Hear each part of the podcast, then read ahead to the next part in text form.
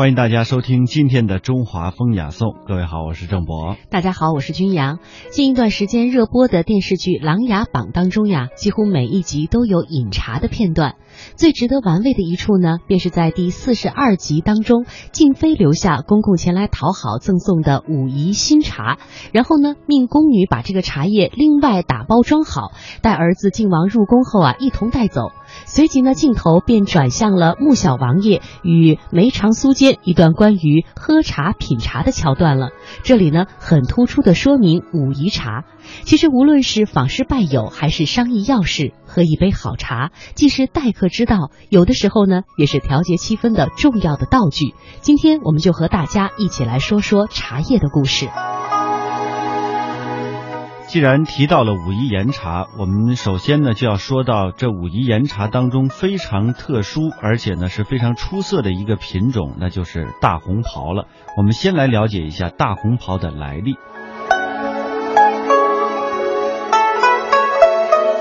据传说，在古代有一位秀才要进京赶考，那年代讲究这个，要考取功名啊，十年寒窗苦，就等着进京赶考。路过武夷山的时候，坏了，一路之上又累又饿，结果呢来了一股火，就病了，急火攻心，就病倒在路旁，眼前一黑，什么都不知道。人不该死，总有解救啊！正好天心寺的这个老方丈下山化缘，耶，回来一看，这道边怎么躺个人呢？这怎么回事？赶紧过去一摸，这人还有气儿，一看哦，这人是病的，赶紧。就把他呀抬回到寺里，一看这个秀才呀文弱书生，体质不大好，脸上惨白惨白的，跟那张白纸一样。这肚子里面一摸一摁呢，都是气儿，腹胀。赶紧叫来这个弟子，将这个九龙科采制的这个茶叶，用这个开水冲泡，就给这个秀才喝。连喝了几碗，哎，就觉得这个肚子里面咕噜。一叫唤，这个腹胀这个情况啊就有所减轻。接连几天用这个方式，再加以这个中草药的这个调制，营养再跟得上，没过几天，这秀才恢复如初，病好了。哎呦，等明白过来，这才知道感情自己被人家救了，是千恩万谢。老方丈就让他说：“你现在还不能走，你别看现在你病好了。”但是你身子比较虚弱，你这个人呢体质不大好，你搁我这儿啊多养几天吧。那好吧，每天就让他喝几杯这个九龙科采制的这个茶叶。咱们简短截说，又过了十来天，哎，身体能好了八成。秀才呢要告辞启程，继续啊进京赶考。临走之前，深施一礼，说：“老方丈啊。”您呐，救我一命，我呀毕生难忘，这辈子我都得记得。倘乎我要金榜题名，我一定重返故地以谢千恩。我要得中了，我就回来感谢你。咱们简短截说，这秀才进京了，还这一考还真不错，考中了头名状元，获得皇帝的恩准，回家省亲。直奔这个武夷山的天心寺来拜见方丈。这回跟临走那回那不一样。你看那阵脸色啊，惨白惨白的，现在满面红光，身着状元的红袍，帽插宫花，十字披红，而且这道队跟了多少人，这个气派劲的甭提了。再来见这方丈，深施一礼，本官，你看称谓都不一样了，这回叫本官了。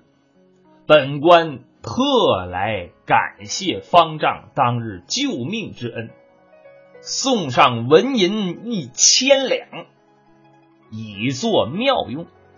我拿了一千两银子作为感谢。方丈呢推脱两下，这钱呢也就要了。老话说，出家人不爱财，越多越好。唠来唠去，这个状元公啊，就谈到了上回喝的那个茶了，说当时。你给我喝的是什么灵丹妙药啊？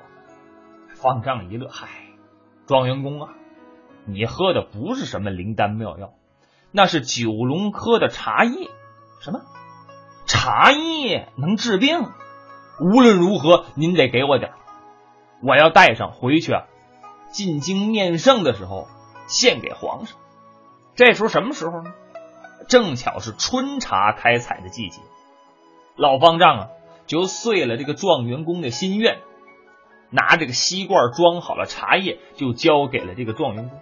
后来呢，状元省亲已毕，回到京师，正赶上皇后娘娘得病，太医呀看了多少回呀没用，状元公就把这茶叶献上去了，没想到。皇后一喝，身体康健。皇上一看非常高兴，御赐红袍一件，命这个状元公亲自到九龙科把这件红袍披在这个茶树上，以示隆恩。同时啊，派人看守，是年年采茶，岁岁进贡。打这儿开始，这个大红袍就有了名了。怎么呢？御赐的一件红袍披在这个茶树上，打这儿开始就管这茶呀叫大红袍了。这个呢，就是大红袍的一个说法，一个传说。当然呢，关于大红袍的这个传说呀，还有很多种。我们呢，只是选取其中流传最广的一个说法，给您呢做以介绍。在《茶之路》这本书当中，有这样一句话。我们相信已经找到了沟通情感的媒介，那就是茶。寻找茶的源头，也就是寻找中国人精神的源地。呃，说过了，在武夷岩茶当中的一个非常出色的品种大红袍之外呢，我们接下来再来说说普洱。那爱茶之人其实都在每年的采茶的季节呢，都会去根据不同的渠道啊，寻找到上等的好茶。而在云南的义乌县，这是普洱的发源地，就有很多的外地人扎根在这里，专心制茶。在今年的一次采访当中呢，我们也采访到了一位来自广东的姑娘，她叫欧阳飞燕，她就是扎根在云南的义武县，专心炒茶。接下来的这段音频当中，就记录了她在制茶的过程当中和记者的一些交谈。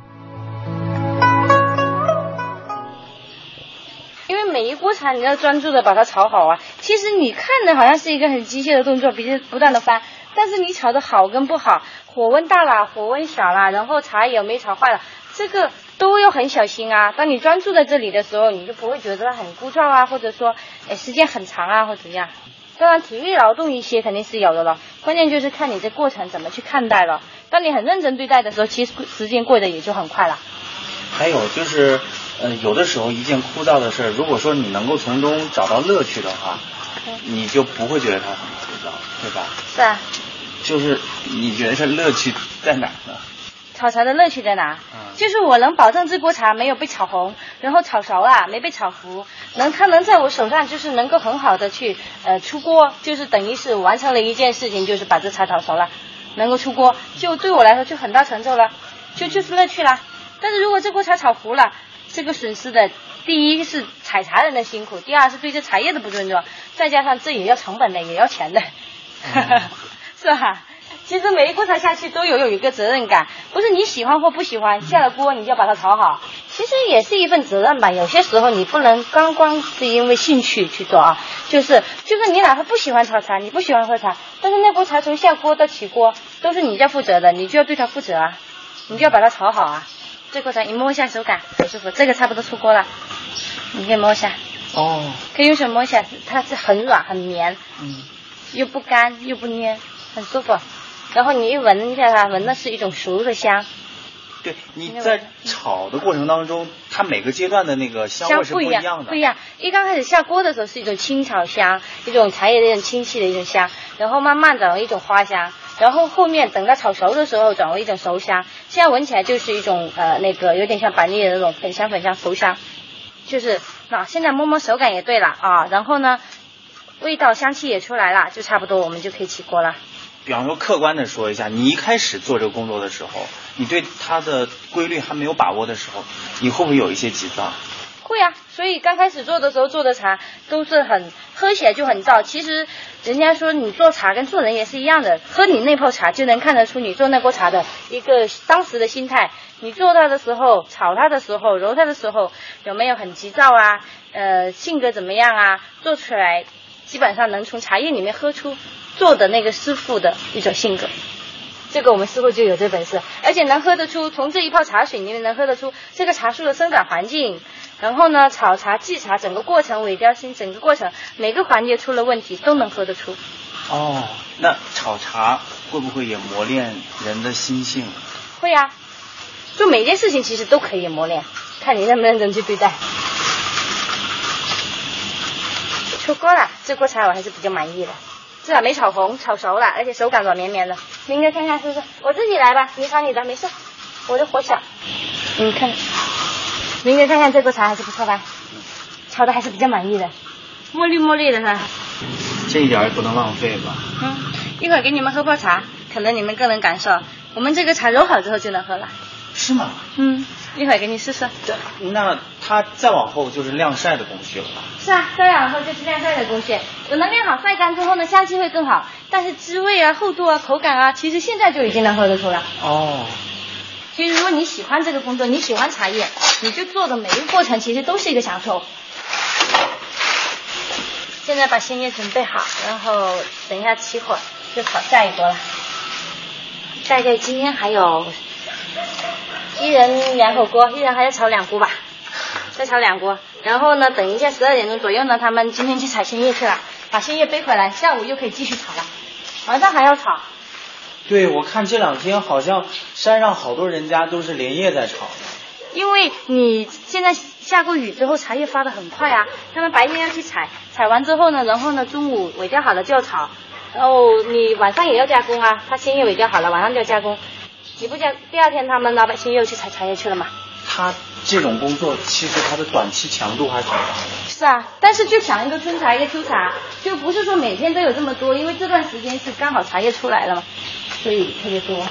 那其实这种工作对天时还是挺依赖的，要很好的去把握这个时间啊。啊，如果说下雨的话，你要怕茶叶晒不干，而且下雨也不可能去采茶呀。所以要靠，还其实农作物都是靠老天吃饭的，很多时候天气决定很多。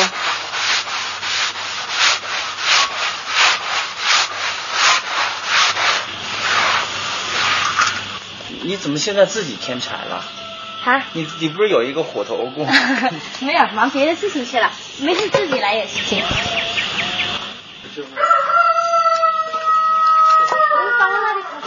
啊？啊，你要忙烧鸡呀？哦，好嘛，放在。这这了。没，可以，可以，可以，这这块柴好多了。嗯，差不多。你用这个手这样子的话，它会隔得很远。然后你用手背，其实也能感受。你看，嗯，你用这个手掌的话感受不到，但是你用回手背，你就觉得哦，那个有温度蒸上来了。对。你就知道这锅烫不烫，火大不大。因为你要知道，茶叶一放下去，哦，它会不会哒哒响？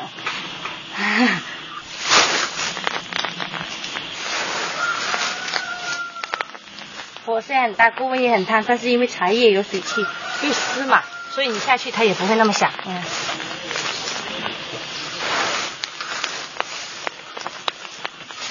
时间长了，闻这个味道会不会有点要醉的感觉？那倒没有，闻的很香啊，我们习惯了闻的那种香。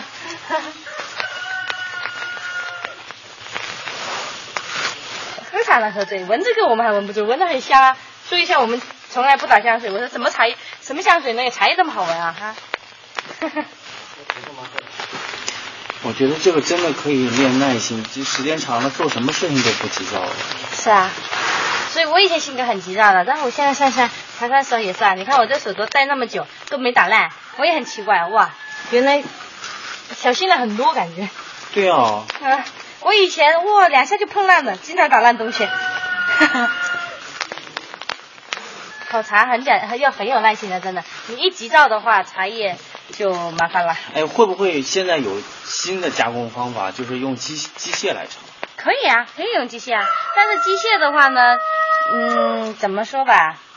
它跟人工不一样，就是说机械呢能做得出很统一的，就是统一品质的东西是没问题的。人工炒嘛，你想想，就就是一锅跟一锅，因为火的不一样啊，茶叶的不一样啊，可能都会有些少许的差别。机器嘛，就是一次性过，一模一样的东西出来了。嗯。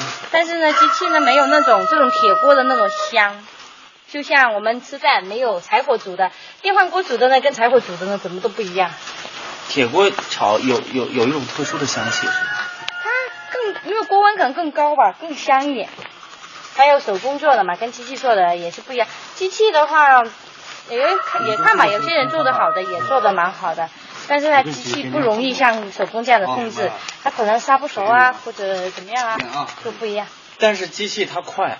是啊，它快。它一天，如果你一天要做一两吨鲜叶的话，你只能用机器，用手工，你真的是人工没法控制。嗯。就是说，你看你自己选择了。其实手工炒也有炒的好跟炒的不好。如果你手工炒的不好的话，那还不如用机器，这也是实话。所以关键是看你对茶叶的要求，或者说你自己到了哪一个口感。可以，我够温度够。现在就这么大些，还不用减火。像你说很多很量很大的，一天人家做几吨几吨的那个，肯定只能用机器。嗯。像这种古树啊，量特别少的精品的一点东西啊，肯定就是用好一点手工做出来，肯定更能体现它价值了，更能还原它的生命了。那能喝得出来是机器炒的还是手工炒的？能喝得出啊，当然能喝得出来。其实会喝茶的人还是蛮多的，毕竟茶文化几千年历史了，是吧？撤掉电话。这是在跟火头说让他啊，帮我帮我撤掉点火，撤掉点火啊。嗯。你经常喝茶吗？一会儿请你喝喝茶。啊，我知道，但是我到现在还不太会喝普洱茶。其实什么叫会？你认为什么叫会？什么叫不会呢？我不太懂得欣赏它的那个口感。就是说你还有点不习惯喝，是吧？对，因为我以前主要就是喝绿茶。其实喝绿茶跟喝普洱你很容易找到共性啊，你喝它比较香，你喝绿茶是主要喜欢喝它很香，是不是？啊。啊，其实普洱茶呢，我认为是刚好是介于六大茶类的这种呃很比较调和的。嗯，特别调和，就是说它不像绿茶那么香，不像红茶那样子那么润哈，也不像诶乌龙茶啊乌龙茶那种厚，但是呢，它具备了这些这些茶类所有的一个平衡感。就是它又有香，然后又有回甘呀、生津，然后又有那种润度，又有滑度，又有厚度，该有的都有了。所以我们说啊，如果你会喝普洱了，你你就会喜欢上。你看那个，你原来在广东对吧？广东人一般喝乌龙茶喝的多吧？是啊，最早的时候，其实很多人最早的时候都喝绿茶啊，喝铁观音啊。后面慢慢，当你喝到好的普洱之后，真的没解了。我是发现是这样，那你喝的好的普洱是没解了，喝茶也会上瘾，真的。嗯。当你对于一一泡好茶的追求越来越高时，你就会发现，你真的会不辞辛苦去看看那棵茶树，会去感受一下不同的东西，就是真的有的茶叶能够让你喝到大自然的味道。你指的大自然的味道是？就那种森林的味道。就你在喝茶的时候，其实你的情感是随着茶在不断的。如果足够好的茶的话，能让你就是你能用心去感受到那泡茶的话，能让你感受到这个茶的生长环境，生长在那种大自然森林里。就像你去的，你，你没有去过这边的热带雨林哈？去了。去过啦。嗯。然后去那里不是不是很多负离子嘛，森林密布嘛。然后你打开那个窗，闻的那种窗上的木头有股很很清新的一种味道，就是那种森林的味道。那你在炒的过程当中，会不会也有感受到这种层次感？嗯，这个茶的环境来自很好的环境的话，你也能够它的那种香味能让你感受得到。嗯。这一锅大概要炒多长时间？三十多分钟。嗯。看茶叶，其实炒熟了就行。茶叶看肥，还有看，呃，如果说没那么肥，就炒得快一点。你怎么能够知道它炒熟了？闻香气，手感。手感，手感通过什么方式来感受到它的手感？呃，摸起来很柔软，然后不粘就不不怎么干。那你胳膊这样嗯光着，你不怕烫吗？不会啊，就是你感受到它那锅弹起来那个，你看它它有没有有多烫，温度大概多高？你这样一下子会连续炒多长时间？五六锅吧。那那差不多是多长时间？五六锅，如果半小时算的话，嗯，三四个小时吧。那会不会觉得无聊？还好啊。我看年纪不大，什么时候开始做的？我做好多年了，四五年了。差不多三十了。你最最小的时候，什么时候开始学这个的？学炒茶，幺零年吧。一零年那时候你多大？二十四啊。这属于也就是家里让你做的这件事情，还是说自己喜？没有自己喜欢。从小就喜欢。啊，没有，是零八年过来云南，刚好很偶然一个机会，然后这边呢有茶地，我就在这边包了块茶地，就开始自己做茶。以前是做茶叶公司的采购，所以比较偶然的机会。你觉得它乐趣在哪儿呢？没有啊，你炒一锅茶把它炒好了，然后你会觉得喝它的时候很有成就感啊。茶叶本来就有生命嘛，你要把它做好嘛。你觉得茶叶的生命，你怎么去看它这种生命？如果茶叶你它在树上，你咬个芽头，它是苦的，是涩的，它本来就是它这种呃这种口感，然后你通过杀青啊、揉捻啊，把它做出它原本的口感，这就是它的生命啊。一杯好茶，你把它做出来的，它应有的价值。像不像一片树叶的重生的过程？嗯，差不多吧。再一次，你们给了它生命。其实我们没有给它生命，它本来就有生命，只是延续它生命罢了。你只是如果一锅茶很好的鲜叶，你把它给炒糊了，然后你喝到的只是一个糊的味道，那么它本来很好的一锅茶就不存在了。你每次那个连续工作三个多小时，就这么长时间，就一般人做一件一件事情连续很长时间都会觉得太枯燥了。其实你把它当做你乐趣，你就不会觉得枯燥了。你每一锅茶都要用心去炒啊，因为如果你来不及翻，或者你翻的太快了，它可能红掉了；如果你翻的不对，它可能糊掉了，火太大。你每一时每一刻都在都在要去认真，你不会觉得枯燥啊。不是说你只是一个机械的翻动过程，就每两个动作之间好像最多不能都超过两秒。没有，因为在现在在杀青过程中，然后它又温度高嘛，温度高的话，你一定要把它水汽抖散，然后你要翻得快，要走得快，要不然就闷住了，要不茶叶它就闷在里面有水汽嘛，嗯，烫。这个噼里啪啦的声音是锅温的声音。就是锅温与茶叶之间，你要听得到茶叶有啪啪的声音，因为它才杀得熟嘛。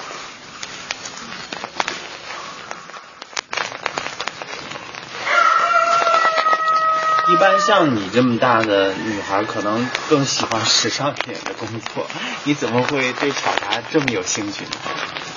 其实这个可能是个人的爱好选择吧。我本来就比较喜欢爬山，比较喜欢运动类型的，所以就又喜欢喝茶。喝茶嘛，然后你就想寻求好茶呗，寻求好茶吧，就每个工序你都会特别注意，哪里做的不好了，然后你就很在意。你说你喜欢爬山，喜欢运动哈，你会不会呃觉得这些活动更亲近自然？所以你在炒茶的过程当中，你也可以体会到同样的乐趣。嗯，可以啊。哎，广东潮汕那边的茶不是也很有名吗？为什么要跑得这么远？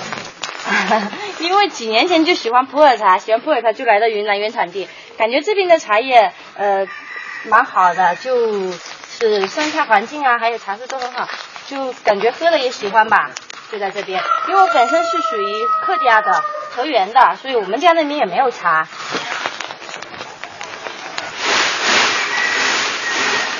您这是胳膊在这上面？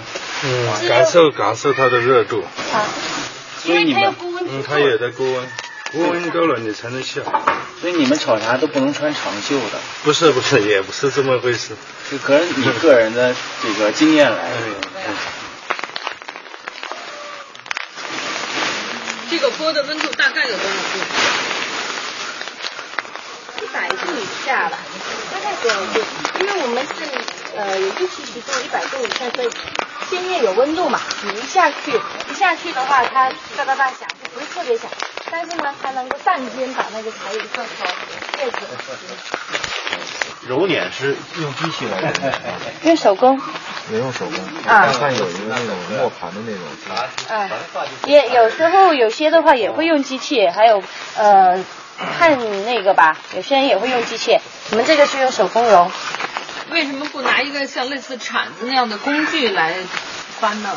其实茶叶你要用手才能感觉到它的温度高低啊，还有要不要啊，要不要抖啊？因为它如果说一那个的话，你看像现在水汽一起来，它堆在一起了，我就必须抖，你必须要用手才能感知得到它茶叶。如果你用铲子的话，它就感受不到。你自己作为这个做茶的人，你自己喝到你自己做好的茶，你什么样的感觉？很有成就感啊！特别就是一锅茶，然后你炒好了之后，因为我们从茶树上咬它的鲜叶，然后再到杀青尾雕，呃，然后杀青，然后再揉捻，再去直接我们就试，就冲泡这泡茶，看哪里不足，揉捻的够不够啊？呃，杀青对不对啊？然后我们就马上就可以尝试到茶叶给给回你的答案。如果你做的不好了，会很沮丧啊！一锅茶炒好了，当然很有成就感了。哎，你像我们，我们喝茶就是外行人喝茶，我们只知道从味觉上去评判它的好坏。那你们因为自己参与过这个茶叶的劳作，会不会对它的什么回甘啊、微苦这些味觉，你加入了很多自己感情的色彩去评判它？这不是感情色彩，如果你真的是不断的在整个过程都跟这个茶叶有有一个过程了解的话，就是从鲜叶的咬，当然它会有苦有涩，因为苦呢它会生呃回甘，涩呢它会生津，看它苦化的快不快。其实像我们从鲜叶上回到来，你要把它这一锅茶冲泡出来的叶底又好，你看要不要不能红掉，要炒熟，然后呢你揉捻的又对，它就会出来。厚度啊，粘稠度啊，它茶底本质的东西都出得来，不是说单单的一个苦或者一个涩，还有它的香啊，还有它叶底的漂亮啊，还有汤水的清透亮，所有的一切都是通过你的做工，要把它恢复到最好的模样。嗯，你也会去采摘是吧？嗯，会啊，先萎凋，摆回来，然后把鲜叶摆回来萎凋，然后再杀青，然后揉捻，啊，然后晒干。然后我们还会去，还有压饼。不过压饼这一块呢，只要交给精致，就不需要我们自己动手。我主要是做粗制这一块。这个全过程参与，你最享受哪个过程？每个过程我都蛮享受的。一锅茶的话，像我们一锅茶，如果说，比如说我有一天采了一颗丹珠，从采回来鲜叶就自己碰，就不让人家碰，然后到尾雕，然后杀青，然后自己冲了那泡茶，不管它够不够完美，反正你会觉得这一个过程是最大的成就吧。特别是得到，对啊，特别得到认可的时候，那一刻就感觉，哦，我还是能做出好茶的。你有没有想过，你做这个会做多，做到多大岁数？会一直这样做下去吗？没有想过要做多大岁数吧，因为我其实我觉得茶叶就等于是我生命中的一份子，已经习惯了。